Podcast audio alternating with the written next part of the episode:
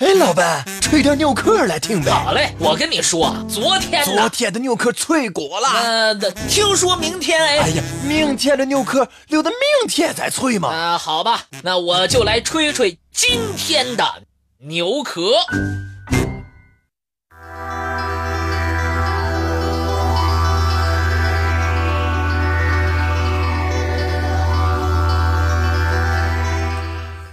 这样的画面。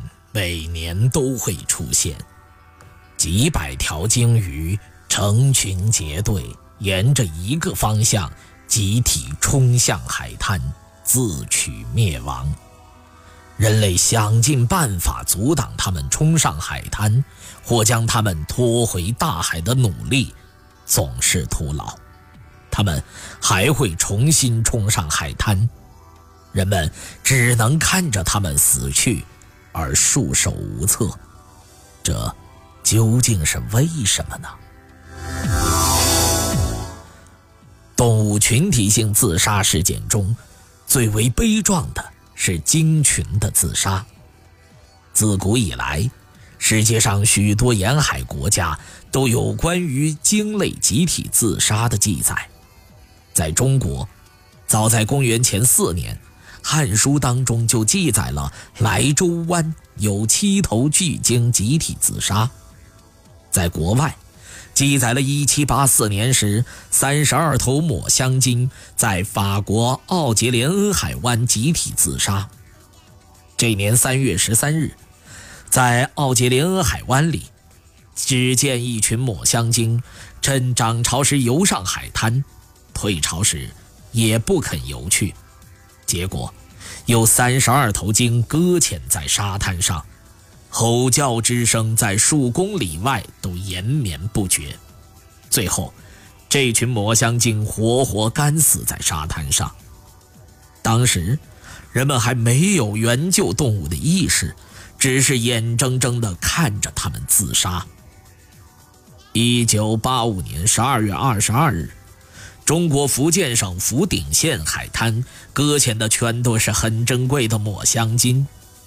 那天清晨，有一群鲸游入福鼎县的岛屿海湾。当时正值退潮，群鲸惊慌失措，左冲右突，势如排山倒海。先有一头冲上浅滩，挣扎哀鸣；其余的本来已经是顺潮回到海里，但是。他们似乎因为听到了同伴的呼叫声，又全部奋不顾身地游回来。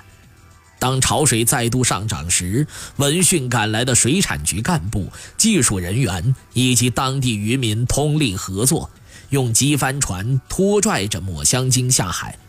但被拖下海的鲸竟然又冲上了海滩，场面十分悲壮。最后，十二头长十二米至十五米。重十五吨至二十吨的抹香鲸集体自杀，沉尸海滩。二零零二年七月二十九日，美国马萨诸塞州科德角海湾附近横七竖八地搁浅着五十五头鲸鱼。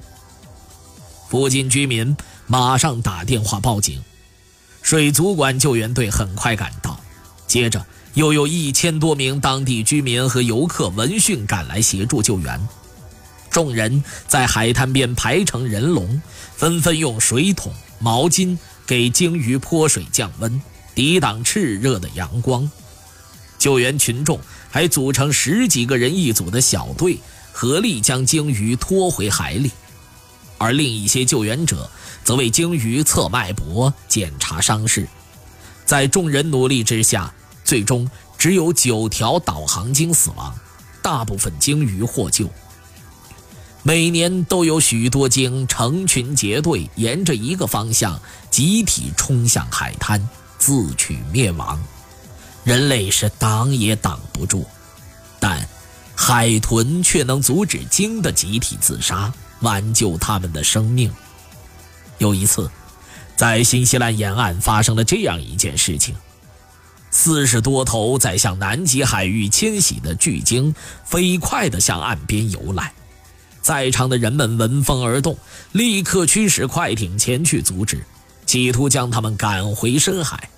然而，这群巨鲸仍然死心塌地地向岸边冲来，宁死不回头。人们对此束手无策。就在这千钧一发之际，人们突然发现海面上出现了几只海豚，它们像箭出弦一样向鲸群冲去，拦住了鲸的去路，并使它们回过头来游入深海。于是，全部的巨鲸都得救了。对于鲸的集体自杀，科学家的解释莫衷一是。有人认为。集体自杀来自一种本能的趋势。当一头鲸的生命受到威胁，发出求救信号时，其他鲸上去营救，形成了连锁反应，最后整个鲸群遇难。也有人认为，声呐可能是鲸集体自杀的祸首。鲸的视力严重退化，它通过回声来确定自己所处的位置。而声呐信号会扰乱鲸体内和回声探测器类似的定位系统，使它们失去对自身方位的判断，而迅速地浮出水面，导致死亡。在西班牙加纳利群岛的一次海军训练当中，平声呐被放置在海中四小时当受，十四头鲸全部涌上海滩。搁浅而死。一些生物学家也一直坚持着，声呐对鲸和海豚会造成很大伤害。